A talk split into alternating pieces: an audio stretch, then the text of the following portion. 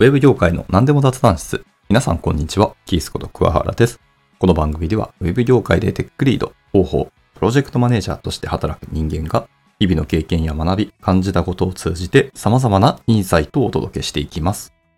本日はまタイトルになります、 Voicy フェス2023ですね。まあ、株式会社、 Voicy さんがやられている、毎年やっていますね、えっ、と、フェスです。1年に1回のフェスなんですけども、まあ、こちらに今回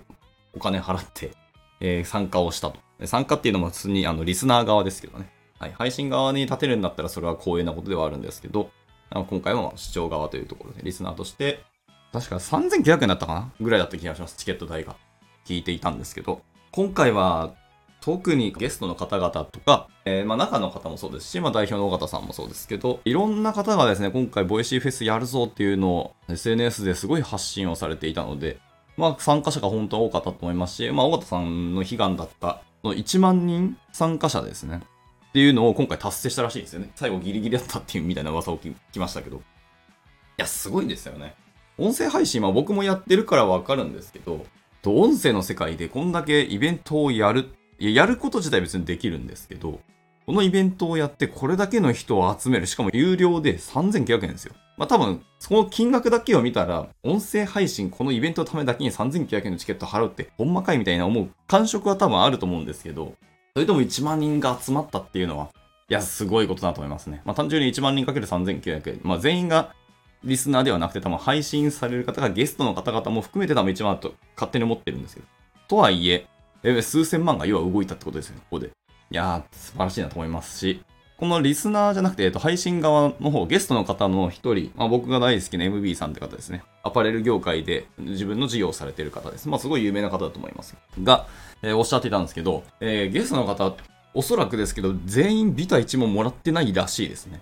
ギャラがないのに、こんだけの知名度高い方々、すごいビッグなネームな方々が参加をされたっていうので、まあびっくりですね。普段から Voicy で配信をされてる方ですね、パーソナリティの方が今回のゲストとして参加されているので、それはそうだろうと思いますけど、まあそれでもビッグな名前の方々っていうのがここまで揃って、3日間かにわたってわーっとひたすら喋り続けるっていうのはなかなかすごいなと思いました。そこもまあすごいんですけど、音声の世界がここまで盛り上がるっていうのは僕はちょっとびっくりだったと思いますね。いろんなところで語られてますけど、まあ、これからは動画の時代だと言われていて、まあ、YouTube がすごい流行ってますし、まあ、そのショート動画っていうのは TikTok がすごい世界を席巻してきたっていうのもあって、まあ、YouTube と TikTok でパイの奪い合いとかしてると思うんですけど、音声ってぶっちゃけると動画配信の画面切ってしまえば音声配信になるじゃないですか。まあ、要は、音声配信って動画配信の介護官みたいな言われ方だったり、評価をされてたっていう話はもうずっとありますし、音声なんて来ないよっていう風な評価をされている方もたくさんいらっしゃったんですよね。とはいえ、こういう結果を見ると、そんなかっていうのはありますよね。まあもし YouTube でなんかイベントを、同じような なんかのイベントをやるって、結構難しいというか、コンセプトどうするみたいな正直あると思いますね。やらなくてももう YouTuber ですごいチャンネル登録者たくさんいらっしゃる方とか、個人で勝手にやればいいじゃんみたいなところあるし、これに参加するメリットなんだみたいなところはあると思います。で、 Voicy の場合音声配信なので、そこがまたちょっと違うのかなと思います。でも同じように、個々人の方、パーソナリティの方がイベントをやっても同じ話はできるとは思うんですけど、でも今回こんだけイベントに配信される方々が無償で自分の時間を使ってでもここに参加をしたっていうので、やっ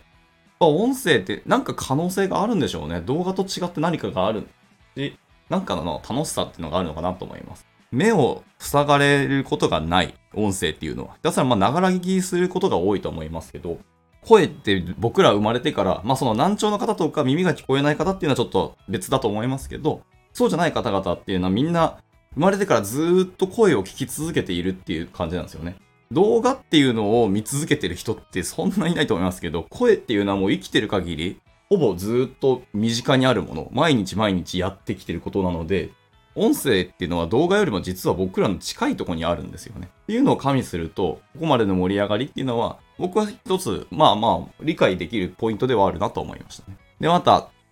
えー3900円っていう値段なんですけど、まあ、サンキューだと思うんですけど、予想としては。あのーこれ安いと思いましたね、僕。そういろんな著名な方々もそうですし、最近音声配信、 Voicy で配信される方に政治家の方も結構いらっしゃったりとか、まあ、そのいろんな道の専門家だったり、まあ、医学やられてる方とか、大学研究員やられてる方もいれば、こうやって IT 業界でバリバリ活躍してる事業家の方もいらっしゃるんですけど、そういう人たちが赤裸々に自分たちの今考えてることとか見てること、で、お互いの対談ですよね。で、えー、お互いが感じてることとかをひたすらぶつけ合うっていうところが、まあめちゃくちゃ学び合ったし、ここまでのコンテンツ量を3900円で、今ならまだ間に合うんですかね？わかんないですけど、一応これ11月30、今月末まではずっと聞き続けられるんですよね。いや、これは安いと思いましたよ。3900円で講演会をされてる方も結構いらっしゃるんですよね。で、そういう方をゲストとして呼んだりすると、結構お金かかるんですよね、ギャラ。で、一人何時間で、まあ1時間ないし2時間で、まあ何万円ですみたいな。まあ人によっては何十万円ですっていう話が、当たり前みたいな方々を3900円でこう、毎回毎回1時間分の配信を聞けるってのは、まあ美味しいなと思ってて。で、僕も全然聞ききれてないんですよ。えー、合計何本あるんですかねこれ。何十本あるんだろうなっていうようなコンテンツ量なんですけど、これを僕まだ全部聞けてないので、まあ、今月いっぱいずっとひたすら Voicy をこの辺を聞いてて、えー、いつも聞いているパーソナリティの方々は毎日配信されたりとか、週1で配信されてるとか、普段の、えー、レギュラー配信もあるんですけど、ちょっとそっち行ったり全ストップして、ひたすら Voicy フェスの話を聞こうかなと今思ってます。いや、これは、自己投資の面でぜひお金払って聞いた方がいいと思いますね。まあ、僕とも僕の感覚ですけど、まあ、皆さんがどこに投資をするとか、どこにお金かけるかは人それぞれですけど、これだけのお話を聞ける機会っていうのはまあないなと思ってるので、これは僕は超お買い得だと思ったし、3900円めちゃくちゃ安いですよ。しかもパーソナリティギャラが出てないっていうのは本当にすごいと思います、これは。はい、まあ聞いてますけど、いやー、なかなか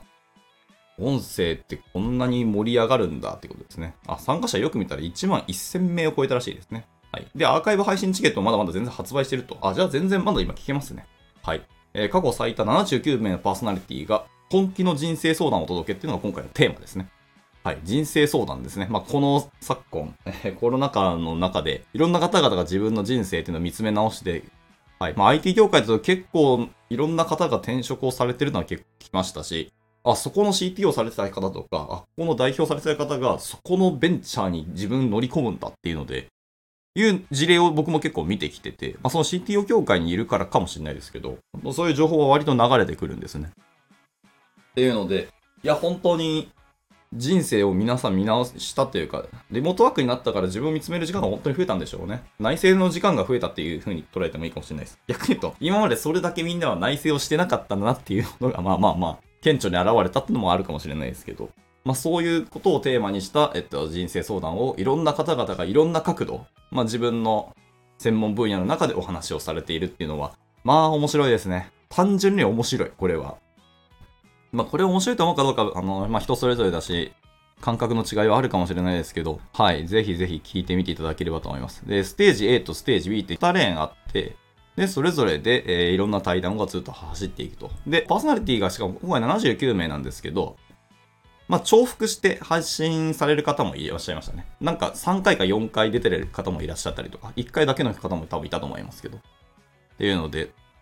たすらこれしかも生放送なんですよね。その場でゲストの方々が1本ずつずっとひたすら、えっ、ー、と、2例のどっかで喋っているっていうことをずっとやるんですけど。あちなみに3900円払ったら、その 2, 2連両方とも聞けるんですね。全コンテンツが聞けるっていうので、これは本当お買い得だなと思います。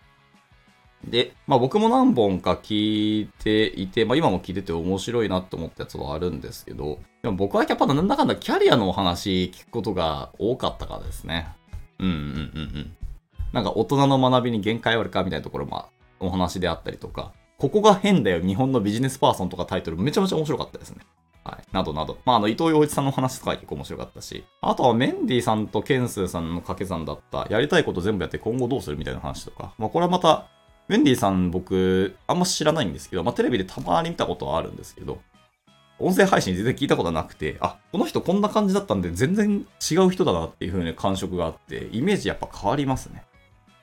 で、それは別にいい悪いはさておき、えー、本当にメディアっていうのはやっぱりメディアのキャラクターを皆さんされてて、個人でこう喋ってる話を聞くと、あ、本当のパーソナルはこういうとこにあるんだなっていうのが見えるので、まあそういうことを知るって意味でも、でもいいかもしれないですね。やっぱりメディアっていうのは皆さん、なんていうんですか、あの、仮面を被るんだなっていうのはつくづく感じました。まあそれはメディアの世界で戦っていくってことを皆さんは理解して、そのどういう戦略でいくかっていうので、ああいう振る舞いをされてるってことだなっていうのもよくわかるので。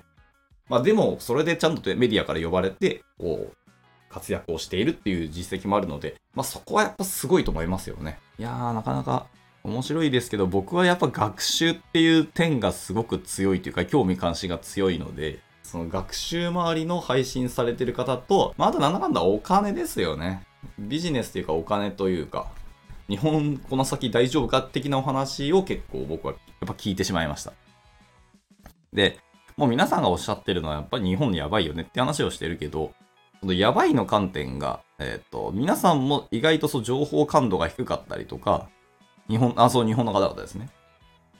えー、視点がちょっと浅かったり、まあ単純に要は今、可処分の金がみんなに回ってないけど、その本質はどこにあるみたいなところで、単純に額面が上がってないっていうのももちろんあるかもしれないですけど、その税金をえ節税するってところで、引かれてる金額が減れば、結果的に手取りは増えるじゃんみたいなので、企業が、例えば、給与を上げるっていうことじゃなくて、単純にそういう、まあ、地方交付税交付金みたいなののための税金を取られるとか、まあ、社会保険とか社会保障ですよね。のための税金が今めちゃくちゃ多いじゃないですか。だから若い方っていうのはどんどんどんどん税金引かれまくるので、稼いでもとか頑張っても頑張っても、それ以上に給与上がらなくて、どんどん税金だけ勝手にゴムが上がっていくから、それは引かれる金額がどんどん勝手に上がっていくので、増えないな、だから減るのはそれは当然なので、そこを一旦ストップすれば本来の、まあ本来というか健全な金額がもらえるっていうので、手取り増えてないように見えるけど、減ってる金額が減ってるんだから、結果的に可処分の金は増える。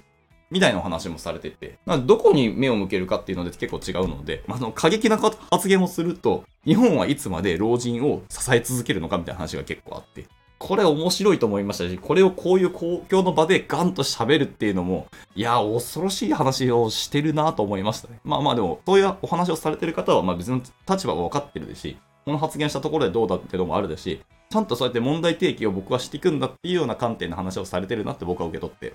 それは本当いいお話だなと思ったりはしますね。あと面白かったのは、あの、あたかさんですね。あの、すごい研究家の方だと思いますけど、あたかさんです。あの、新日本とかの本書いた人。あと、一周から始めようの著者の方ですね。安宅さん僕本当大好きで、彼のお話結構聞くんですけど、この安宅さんと、えー、っと、 Voicy 代表、緒方さんの対談、えー、思考で未来を変えられるかって配信。僕、これが今回の僕 MVP なんですけど、今のところは。はい。安宅さんがおっしゃったのは、もうなんかそういう真面目というか、権威な方々がすごい難しい話をガンガンしたりとか、いろんなこう、体系だってしっかり勉強しなきゃいけないみたいなところは、もう一回ガン無視でいいと。そんなもん勉強しなくていいよっていう話をしてて、え、そんな断言してええんやっていうぐらい、ざっくばらんなお話をされてました。で本当に自分のしたいこととか、興味あるところに全力で投資していけばいいんじゃないの？っていうのがあたかさんのおっしゃるお話で、感じる心とか気づきの大切さみたいなところ。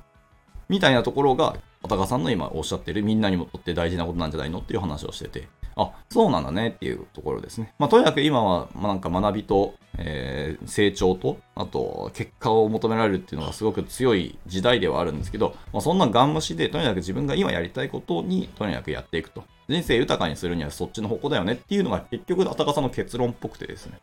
いやー、面白かったですね。あれだけこう、ロジカルな方が、そういう抽象度高いというふわっとした話で閉じているっていうのはなかなか面白かったです。ただまあ僕の言葉はすごいあの軽いと思うので、実際聞いていただくのは本当にいいと思います。めちゃめちゃ頭かち割られるじゃないですけど、びっくりしましたね。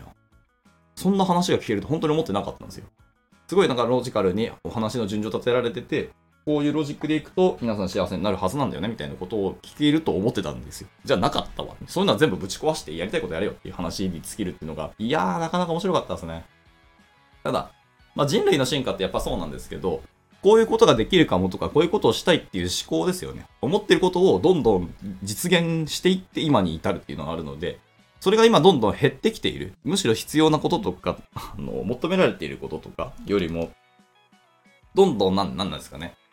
破綻していく日本をどうやってこう支えるために、こう穴を埋めていくみたいな作業ばっかりをやっているのが多分今のこの国だと、僕は感触的に思ってるんですけど、まあそうすると、新しいものを上に積むことはできないので、積むためには、まあ土台をやっぱり作り直すとか、土台のメンテナンスもしなきゃいけないんですけど、見直しをするっていうのもすごい大事ですよね。で、次の新しいものを生みたいんだったら、もう今の土台の上に積むことはできないみたいな話は全然あると思うので、で、新しい土台をやっぱり作り直して、そこの上にどんどん積んでいくっていう話も全然あると思います。で、そうするためには、え、っと、求められてる今社会の話もそうですけど、自分たちのやりたい世界観っていうところをベースにした土台を作るのがすごく大事なんだろうなっていう風なことを僕は感じました。まあ、とにかくボイスが僕はすごく良かったし、これは3900円の価値はものすごいあるというか、ペイしまくるなって思ってるので、まあそういうお話を今日はしてみたかったってところですね。まあ、やっぱ配信する側としては音声の可能性っていうのがここまで広げていただいた Voicy さんにも感謝したいなと思ってます。僕はやっぱり音声配信してて、それ楽しいし、えー、同じような仲間が増えてくれたらいいなともちょっと思ったりしてますので、はい。今日は、えー、音声配信の雑談をしてみましたっていうので終わっていきたいと思います。はい。今回はこんなところで終わっていきたいと思います。いつも聞いてくださり本当にありがとうございます。ではまた次回の収録でお会いしましょう。バイバイ。